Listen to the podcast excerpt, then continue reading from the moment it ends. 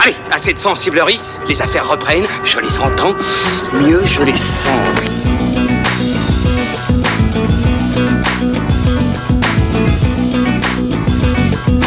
Qu'est-ce que c'est que ce foutoir, mon petit Bernard?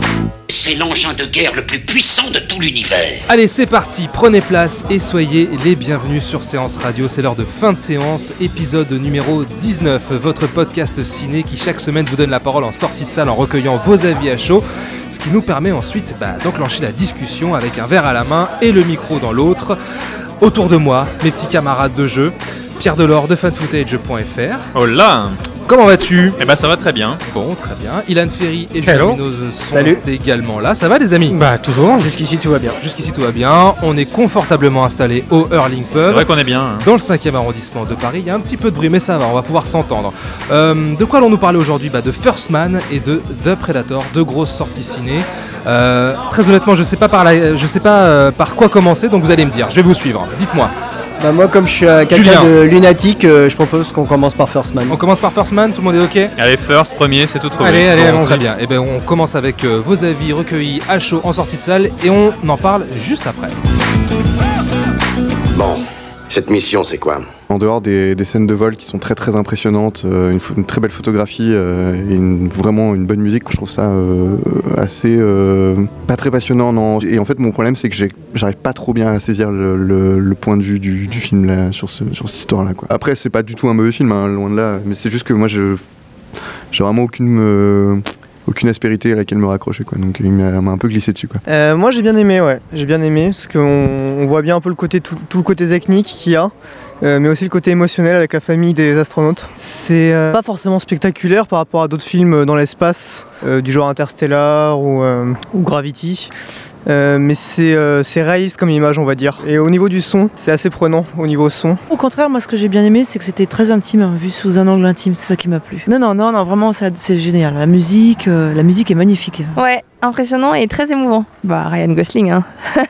c'est très bien joué, euh, c'est impressionnant, on s'y croirait, c'est bien filmé. Moi, j'ai adoré. Mais sinon, euh, très bonne surprise parce que c'est vrai que j'ai pas aimé La La Land.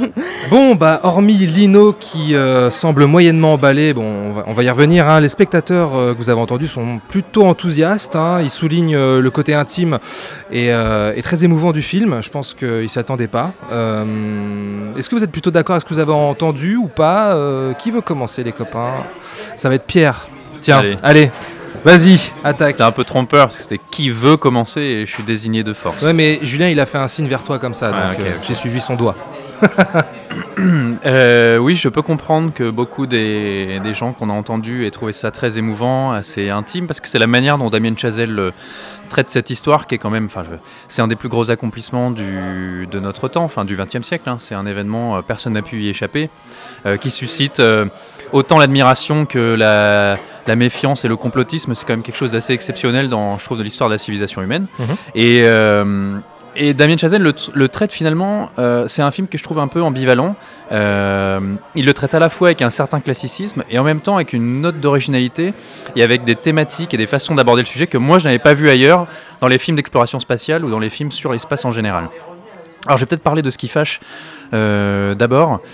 Damien Chazelle a quand même, il y a un parti pris pour ce film, donc c'est une reconstitution puisque ça se passe dans les années 60. Et pour ce faire, il est allé euh, tourner le film en pellicule, à la pellicule. On- Donc on a quelques scènes en IMAX, et globalement c'est du 16 et du 35 mm. L'IMAX en finale, plutôt. Oui, l'IMAX euh, dans les scènes finales. 16 et 35 mm, je, alors je trouve ça beau, c'est toujours agréable de retrouver la pellicule, surtout pour euh, notre génération qui a connu euh, la pellicule et qui, est- qui a connu progressivement l'arrivée du numérique. Par contre, je suis pas certain de vraiment saisir l'importance de la pellicule et j'ai j'ai eu tendance à voir ça un petit peu comme un gimmick. Ouais. Euh, je pense que si le film avait été tourné en numérique avec des caméras euh, contemporaines, ça n'aurait pas enlevé, ça n'aurait rien retiré à la qualité du Mm. film. Alors effectivement, il y a cette image, euh, puis cette très belle direction de la photo. Effectivement, la photographie est très belle. Je sais plus qui l'avait souligné. Il y, a une, il y a quelque chose, il y a, une, il y a une ambiance, une identité, mais je vois pas en quoi ça apporte une qualité supplémentaire au traitement de cette histoire. Euh, je dirais aussi que, euh, second parti pris de mise en scène, il y a pas mal de séquences avec une caméra portée, Bah, quasiment tout le film. Hein. qui, euh, que j'ai trouvé assez dérangeante. Je trouve que parfois l'image est difficile à suivre Ouais. et pas particulièrement agréable à regarder, ça bouge beaucoup. Et, euh, et à ça, j'ajouterais enfin que donc le film est ce qu'on appelle un biopic, c'est-à-dire un film qui retrace une aventure, un événement historique précis. Euh, en l'occurrence, voilà, l'histoire de, de Neil Armstrong. Euh, et je trouve que finalement, euh, lui qui avait fait preuve, Damien Chazelle, d'une certaine originalité dans ses deux films précédents, donc à savoir Whiplash et La La Land, notamment avec son rapport à la musique, je trouve que celui-ci, il traite le biopic d'une manière finalement assez classique. C'est-à-dire que toutes les scènes d'intimité, notamment avec sa femme, qui est incarnée par Claire Foy, qui d'ailleurs, au passage, joue extrêmement bien, c'est une très bonne actrice, je trouve que c'est assez classique. Et finalement, c'est vraiment pas les moments du film qui sont les plus intéressants. Hmm. Je trouve que les rapports avec sa famille sont pas particulièrement passionnants. Euh, le traitement des enfants est un peu, j'ai trouvé même un petit peu absent de la narration. C'est vraiment pas ça qui m'a fait accrocher. Ça reste, ça reste euh, bien. hein. Attention, je suis pas en train de dire que c'est mauvais. Euh, mais au-delà de ça, euh, il y a moi quelque chose qui m'a absolument sidéré et ça fait longtemps que j'ai pas retrouvé cet aspect sidération comme ça sur grand écran. Ce sont ces scènes de vol Ouais. et de pilotage et d'espace et le film s'ouvre d'ailleurs avec une séquence de pilotage dans un Mhm. avion test du gouvernement américain, enfin d'une entreprise privée. Euh, c'est absolument exceptionnel.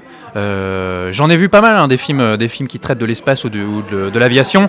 Euh, ce niveau d'immersion, ce niveau de puissance et de sound design, parce qu'on sait que Damien Chazelle c'est quelqu'un qui fait très attention à la musique et au, au pouvoir du son dans un film. Et là la musique, la musique de comment il s'appelle son pote Justin, Justin Hurwitz, Hurwitz, ouais. la musique est absolument merveilleuse. Le sound design est. Alors, je me souviens plus du nom de ce sound designer, mais il est assez connu. Euh, c'est d'une force et d'une puissance. euh, on entend limite euh, les, les vis Ouais. bouger dans la carlingue. Dans la c'est- ouais, incroyable. On est filmé. Augustin là dans le. La mise en scène pendant les scènes de vol, c'est presque de la, de la réalité virtuelle, c'est de l'immersion totale. On Ouais. est plongé dans le cockpit, c'est dingue. Et euh, ne serait-ce que pour ces scènes de vol et ensuite ces scènes dans l'espace, je trouve que le film euh, acquiert soudainement une dimension, une puissance cinématographique qui, moi, m'a vraiment, à certains moments, bouleversé. Après, voilà, tout ce qui traite à l'espace, ça, ça me touche particulièrement. Mais là, ça m'a soufflé. Et j'ajouterai enfin, euh, parce que je m'étire un peu là, que je trouve que ce sujet de l'exploration spatiale et de Neil Armstrong, c'est quelque chose qu'on a plus ou moins déjà vu, soit dans des documentaires, soit dans des films qui parlent de la NASA. Alors ceux qui viennent tout de suite en tête, c'est euh, Apollo 13 ou Oui, oui, Interstellar bah, qui était assez récent. ouais. Je trouve que héros, oui. exactement, Space Cowboys de Clint Eastwood, Clint Eastwood qui devait réaliser First Man à, Ouais, l'époque. vrai. Euh, je trouve qu'il amène quelque chose que moi je n'avais pas souvent vu, c'est euh, l'aventure humaine incroyable et la dangerosité de l'opération. Et on voit les sacrifices humains et matériels qu'ont dû subir l'Amérique et la NASA euh, pour arriver à cet exploit, ne serait-ce que même d'envoyer une première fusée dans l'espace. On voit à quel point ça a été un travail euh, d'invention permanent, de remise en question, d'échecs, d'explosions, de morts, de souffrances. Euh, souffrance qu'il va aborder justement de manière intime, c'est-à-dire qu'on voit aussi le poids sur sa famille, hein, ce pauvre Neil Armstrong. Ça, de ramener ça dans cet événement qui est devenu presque banal parce que c'est quelque chose pour nous, c'est une ligne sur un livre d'histoire. Je trouve que ça c'est assez exceptionnel pour ça, je, voilà, c'est une grande qualité du film. Très bien. Ilan, allez vas-y. Eh ben écoute, euh, moi je trouve, je trouve ça intéressant ce que tu dis sur le, sur le rapport que l'entretien de Damien Chazelle à la musique parce que c'est quelque chose qui m'a toujours moi beaucoup plu dans son cinéma, c'est sa sensibilité que j'irais lyrique. C'est euh, voilà de Whiplash, euh, il a quand il a fait Whiplash, il a repris les codes du bootcamp film pour en faire un vrai film musical. La La Land, il a fait la même chose, il a repris les codes de la comédie musicale et là il reprend un autre un autre genre euh, très ancré dans, dans l'histoire de l'Amérique. En fait, en gros, il reprend les codes de, de l'étoffe des héros. Et il y, a un- il y intègre aussi une espèce de lyrisme, mais qui est beaucoup plus discret que dans ses, dans ses autres films. Dans ses autres films, le rapport à la musique était beaucoup plus présent, beaucoup plus pompier, si je puis dire, mais dans le bon sens du terme, Ouais. euh, qui faisait vraiment corps avec le film et euh, de manière très, euh, très voyante. Là, beaucoup, beaucoup moins, c'est beaucoup plus subtil. Et ce, qui est, ce que j'aime beaucoup dans, dans ce qu'il fait, c'est sa manière de concevoir ses films comme des partitions. Pour moi, ça reste euh, First Man reste une partition.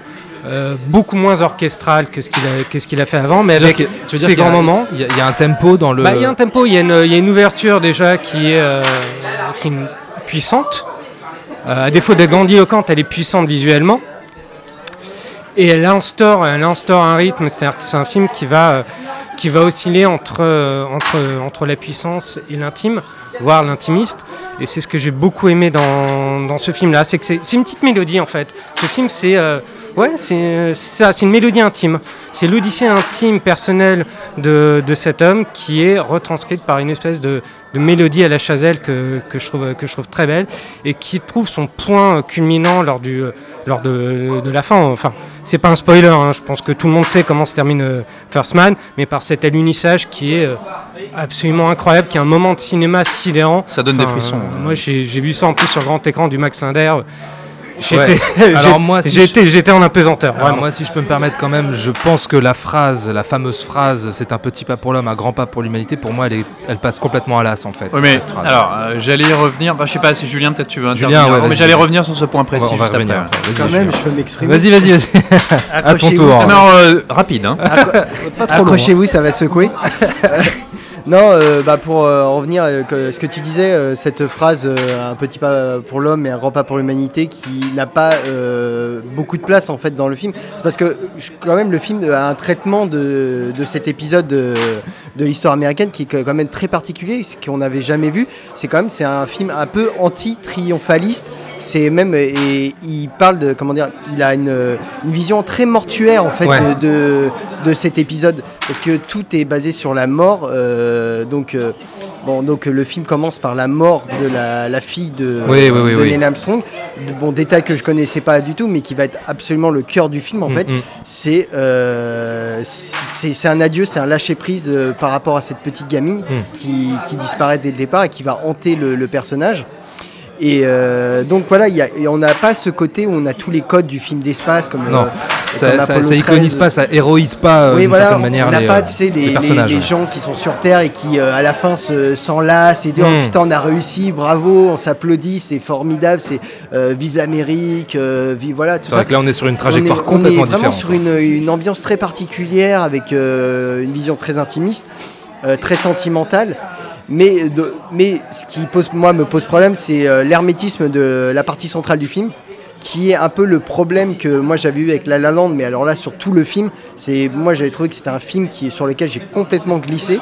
Comme, euh, Comme Lino. comme- voilà, comme Lino. Euh, donc je n'ai pas eu ce sentiment sur tout le film, parce que je trouve le début et euh, la fin vraiment touchantes.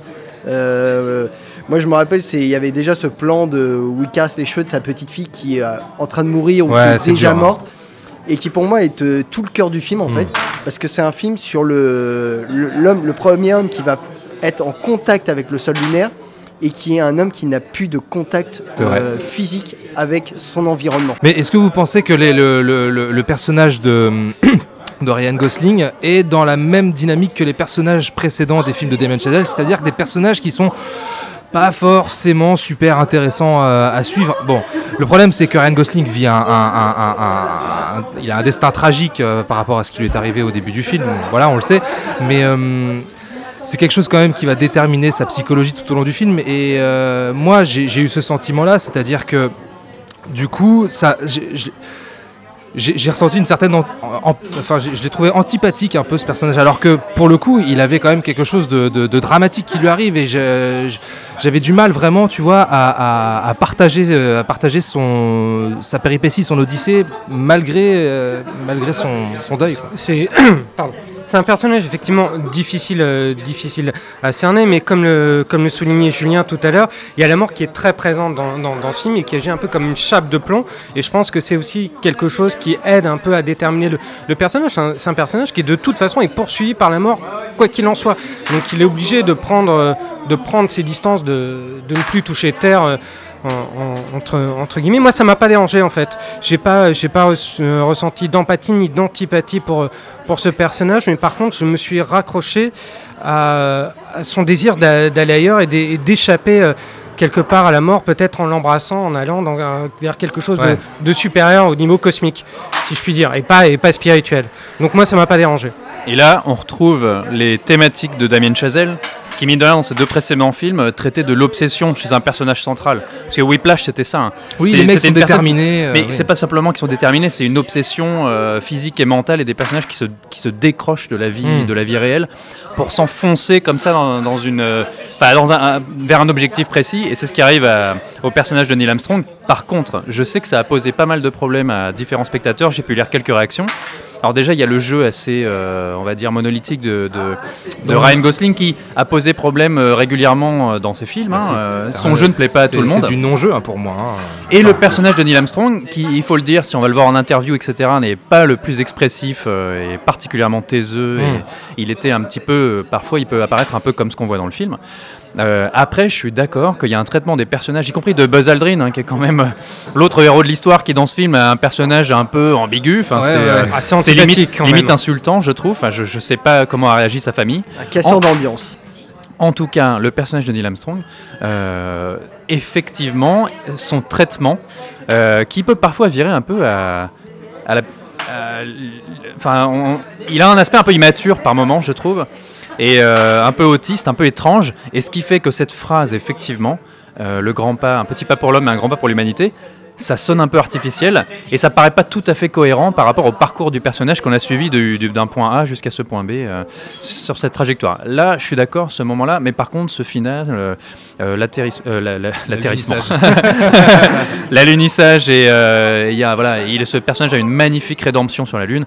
Voilà, ça a rattrapé. Sur le final est tellement beau que pour moi, ça a rattrapé tout ce petit travers euh, durant le film. J- J'aurais juste ajouté une Allez, dernière le mot chose. de la fin. Voilà, moi, ce qui m'a particulièrement euh, touché dans ce, dans ce film, c'est sa mélancolie. C'est quelque chose auquel je ne m'attendais pas avec un sujet pareil. C'est sa profonde mélancolie qui a déjà aussi dans les autres films de, Damien Chazelle et qui est en train de te dire en fait que derrière, derrière chaque victoire, bah, il y a en fait il y a une petite perte.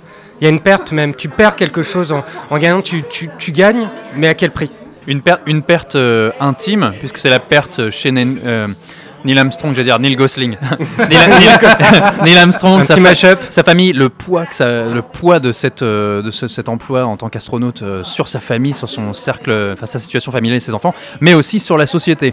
C'est pas le cœur du film et Daniel Chazelle n'oublie pas ce que ça a coûté aussi au peuple américain et comment une partie du peuple américain, notamment les plus démunis, euh, voyait euh, ces dépenses, ces milliards et ces pertes humaines pendant que eux euh, crevaient de faim euh, à bah, cette enfin, époque. pour moi, je, je, je conclus. C'est euh, sur, c'est typique du cinéma de Damien Chazelle quand même qui en trois films quand même a posé une thématique où que pour arriver à l'excellence, il faut sacrifier quelque chose de soi. Tout, tout le cinéma de, de Damien Chazelle Mm. porte sur ça. Dans Whiplash, c'est pour arriver à l'excellence du jeu. Et la souffrance il fa- physique Il fallait, aussi. il fallait souffrir, il fallait devenir, enfin.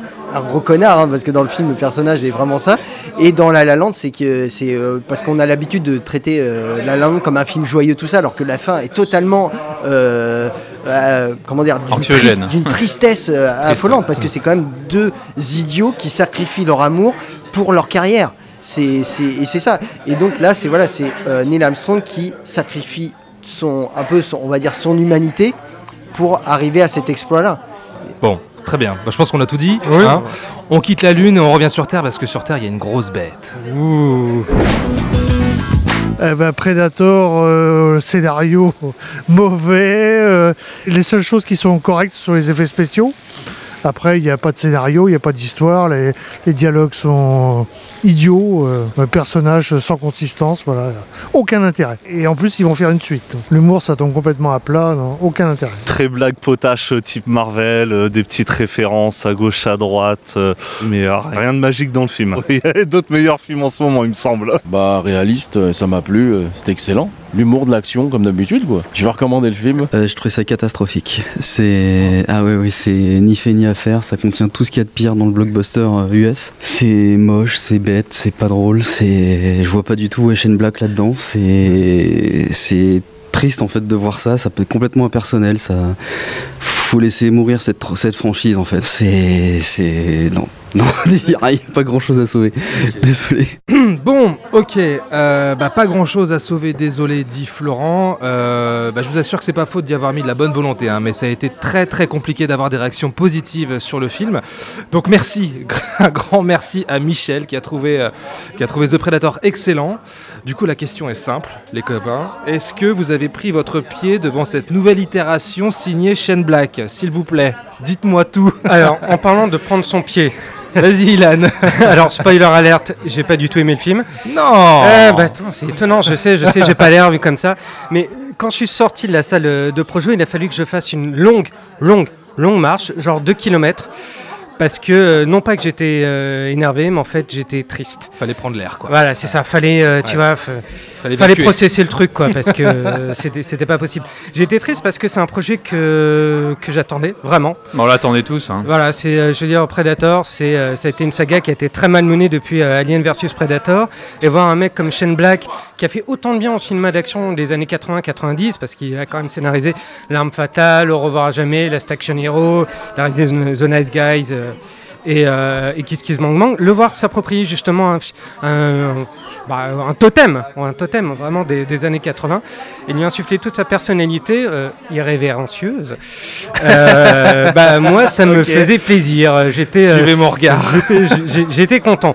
Mais au final. Et il faisait, des, il faisait des très belles déclarations en interview qui donnaient envie. Voilà. Euh, mais le problème, c'est que effectivement, entre l'interprétation que certains euh, collègues et tout l'estime que je peux, que je- que j'ai pour eux, sincèrement, et le, et le résultat, il y a un gouffre. C'est-à-dire que pour moi, le film que j'ai vu, c'est pas un film de Shane Black.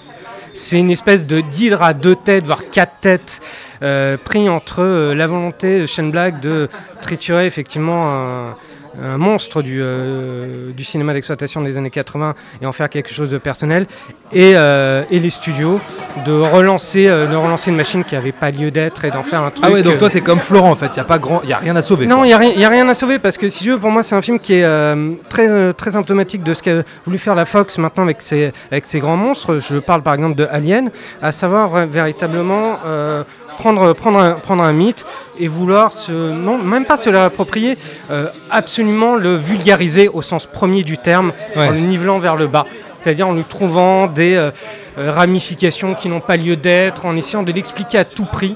Et c'est. euh, et c'est euh, non, c'est- ça marche absolument pas. Mais attends, mais on le voit piloter son vaisseau et tout. C'est quand même Ouais, cool, c'est- non le, le problème du film, le problème du film, c'est que si tu veux, il enchaîne les idées les plus connes les unes que les autres, dont le molosse euh, avec la tête de Predator, qui est quand même l'idée la plus conne de l'humanité depuis la naissance de Kev Adams. Et euh, je, je veux dire, comment dès que tu vois ça, tu dis ok, y, y il y a un problème là, ok. Et ça va de mal en pis, c'est que des choses comme ça. Et le film essaie toujours de justifier ses idées à la con par des justifications encore plus connes. Mais alors, Shane Black, c'est le sens du dialogue. Est-ce qu'il n'y a pas des choses Eh à, sauver, il y a- à sauver quand y a- dans les y a- personnages badass un peu véritable- Il n'y a aucun peps dans l'écriture, même dans, le- dans, dans les personnages, euh, tous ces personnages de, de losers magnifiques. euh, qu'on- qu'on- assez borderline qu'on voit dans le cinéma de, de Shane Black là ils sont réduits à peau de chagrin des espèces d'archétypes on y croit on n'y croit même pas c'est euh, non c'est un film malade c'est un énorme accident industriel Et, si et tu Boy- veux. ah ouais, carrément. Ah oui, pour moi, je, je parle du- Tu vois, je reviens sur ce qu'avait dit euh, Julien sur, euh, sur Venom, où il disait qu'il était un peu fasciné par, par, euh, par, par Venom, nullité. qui était pour lui une espèce d'accident industriel. Pour moi, c'est c'est la même chose. J'étais à la fois fasciné et triste parce que je dis, mais avec, euh, avec un tel talent comme Shane Black, tu, on pouvait pas se louper, mais en fait, si, tu, on se loupe totalement. Bon, ok, ça c'est dit. Ok, Julien, vas-y. Alors moi je suis choqué par les dires de Ilan. Ah bon Parce que quand il dit que 2 km c'est une longue marche, euh, je suis pas d'accord. Ouais. Non, blague à part. euh, Lui, il est allé sur le périph' carrément. Lui fait Paris-Marseille non. moi j'avais attendu le film, enfin j'étais très curieux du film, mais en... avec quand même une, euh, comment dire, une, me- une marge de sécurité, de me dire, euh, enfin est-ce que, est-ce que Shane Black est vraiment le mec euh, qui peut Ouais. sauver la Bah, franchise c'est ça la question, Parce ouais. que, euh, bon, avec tout le respect que j'ai pour Shane Black, qui est un génie, et je ne pèse mes mots, euh, il, est, il est resté toujours quand même très cantonné à un genre du film d'action, policier, thriller, euh, voilà. Buddy movie, tout Et ça. là, on entre quand même dans le cinéma fantastique, le cinéma d'horreur, le cinéma d'action encore.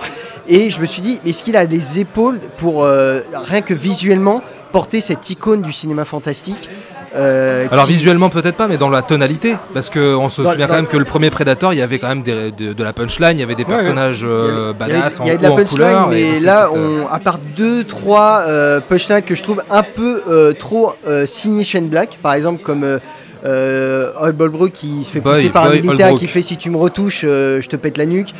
D'accord, on a compris, tu, c'est le dernier Samaritain.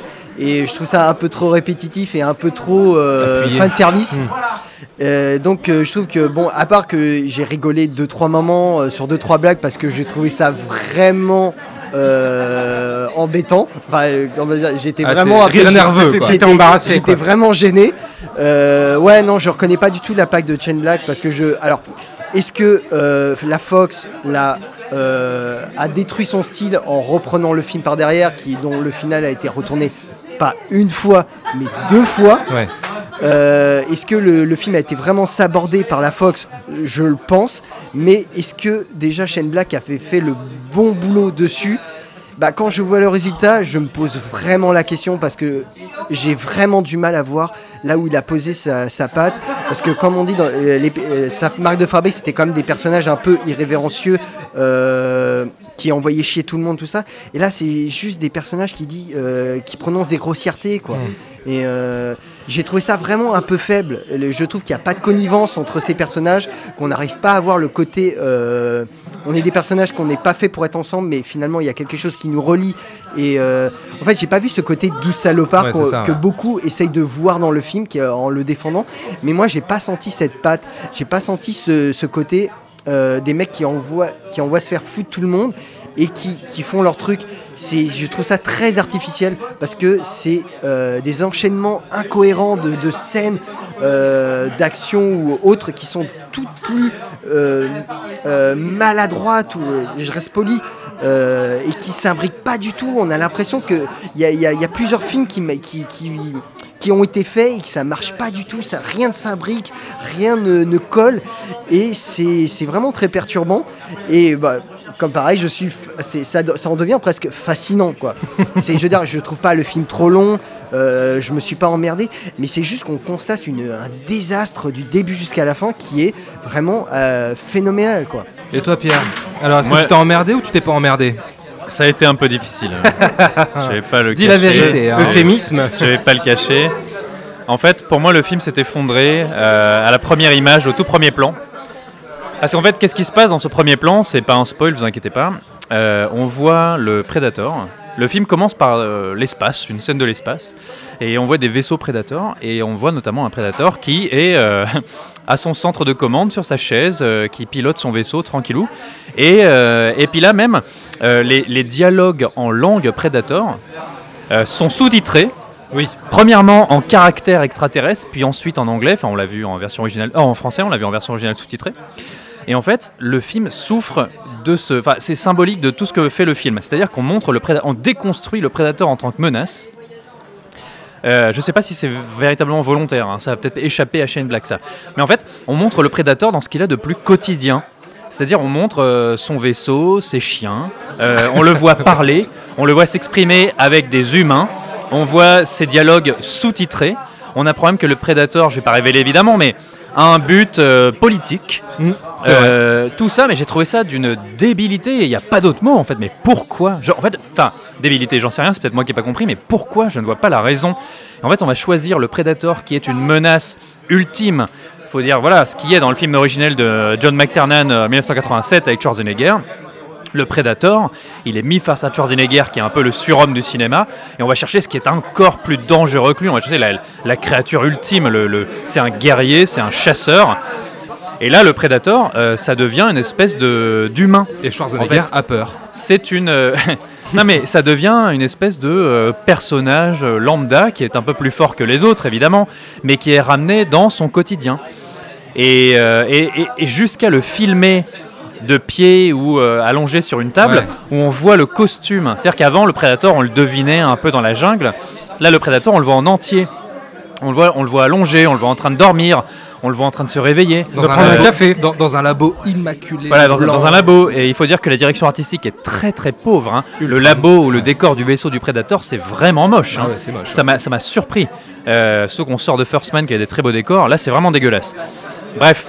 euh, on le voit dans ce qu'il y a de plus quotidien, on le voit de manière euh, comme ça traitée euh, sans aucune, aucune grandeur. Et du coup, cette créature, ce costume de latex, parce que c'est un costume, quand on le voit allongé sur la table, il en devient grotesque. Ouais, ouais, ses gros pieds. Il a des, ouais, voilà, il a des, il a des gros pieds et des grosses mains. On sent que le, le comédien à l'intérieur est pas toujours à l'aise.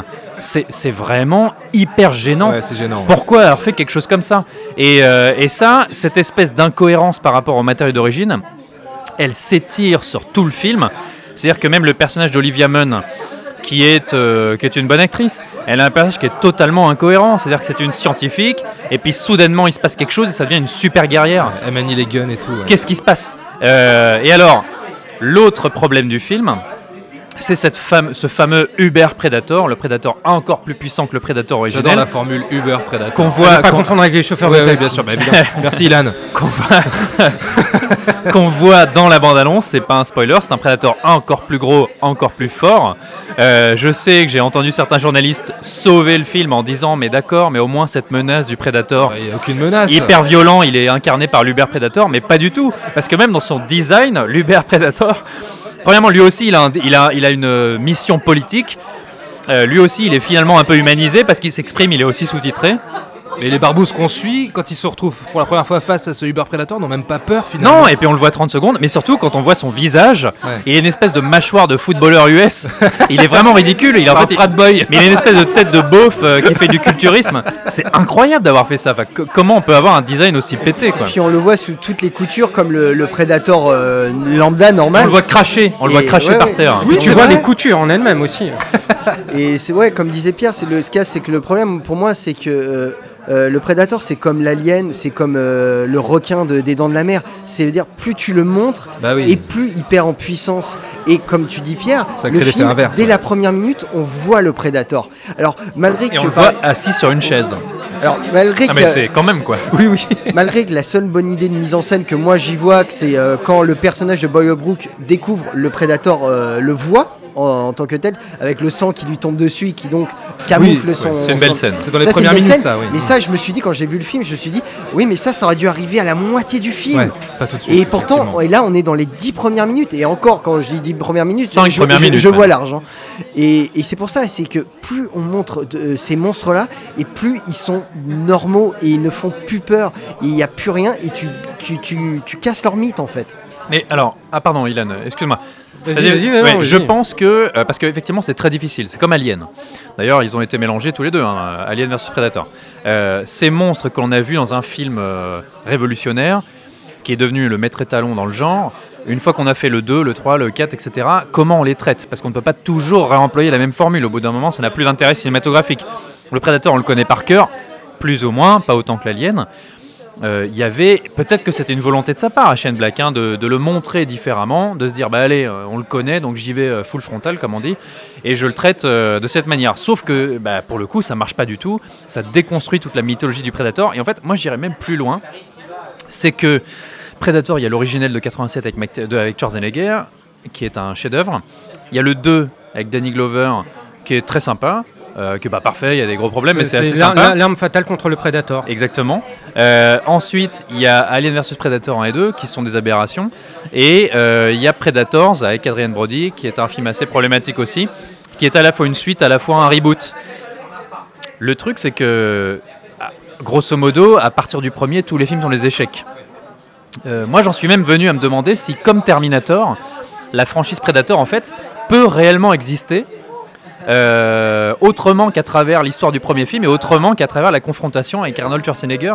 Parce qu'en fait, le Predator, c'est la créature physique ultime, donc il faut toujours la- le confronter à une menace. Donc en fait, on est toujours dans la redite. Il n'y a jamais eu de réinvention. Au final, tous les films sont toujours sur le Mais même que, principe. est-ce que Shane Black est pas conscient de ça justement Et, Sha- et Sha- et Shane Black, bah, justement, son regard de, de- de- de scénariste et de metteur en scène, parce que c'est peut-être pas le plus grand metteur en scène de la planète, mais c'est quelqu'un vraiment de solide, qui a des très bonnes idées de mise en scène dans l'action, et qui est un très bon scénariste.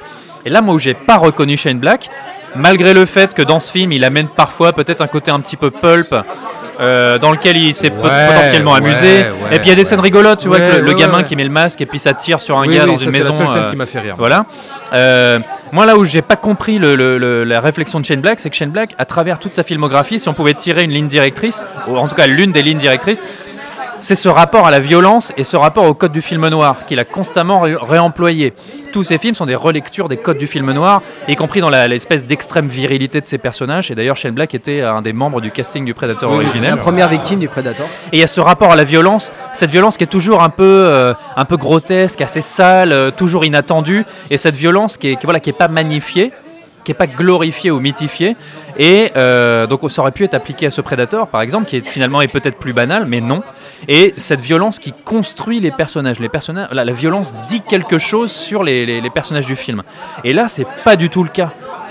Tout est artificiel. hein. Vas-y, Ilan. ouais. Euh, oui, non, alors tout à fait. Alors, tout à l'heure, je taclais très gentiment les, euh, euh, les critiques qui, euh, qui trouvaient que le film, euh, le film était révérencieux parce que c'est une grille de, de lecture qu'on pourrait avoir de- du film parce que c'est ce qu'on attend de, de Shane Black, c'est ce qui a toujours fait son, cinéma, gosse. son côté sale gosse, malicieux. Et je pense qu'effectivement, le film a été. On a une espèce de patchwork en fait entre le film qu'aurait qu'aurait voulu, ou qu'aurait fantasmé euh, Sh- Shane Black, aussi imparfait soit-il, parce qu'il a quand même co- co-scénarisé avec Fred Decker, son comparse de toujours, qui est. le réalisateur de Monster Squad, mais aussi de Robocop 3, ne Mm. l'oublions jamais, ne jamais oublier Robocop 3. que je défends un tout petit peu. Je suis défendu aussi à mon, à mon époque quand j'avais J'assume. quand j'avais 10 ans. Et, euh, et euh, justement, encore une fois, ce que ce qu'a voulu faire, ce qu'ont voulu faire les, les, les- les exécutives, à savoir une sorte de mash-up de de tout, euh, de tout ce qui s'est fait de pire pour, pour, euh, avec, avec Predator. C'est-à-dire qu'on a un peu d'Alien versus Predator, on a des éléments d'Alien versus Predator, on a des éléments de, de, euh, De Marvel. Predators, le film de Nimrod Dental, parce qu'il y a cette même dualité entre deux espèces de, de, de, de Predators. Donc c'est un film extrêmement malade, et même dans le rapport qu'a Shane Black euh, à, à la violence, je vous renvoie à Au revoir à jamais à cette séquence où à un moment donné, Oui. Gina Davis tue, euh, tue un, un mec euh, devant, devant sa gamine et lui dit non, non, attention, euh, ma chérie, c'est pas bien la violence. On sent, on sent un côté euh, rigolo, rigolard un peu avec tout ça. Il a voulu le refaire dans ce Predators-là où le personnage de Boyd Holbrook tue, euh, tue un mec devant, de- devant, Ah son, oui. devant son fils. Et en fait, c'est contrebalancé par quoi? Par une punchline à con parce que lui, son fils, lui a dit Tu ne tues personne. Il fait Bon, d'accord, je tue personne. Ah, hop Bon, juste, voilà, juste cette personne. Après, je, je tue plus. Donc, il y a quelque chose de.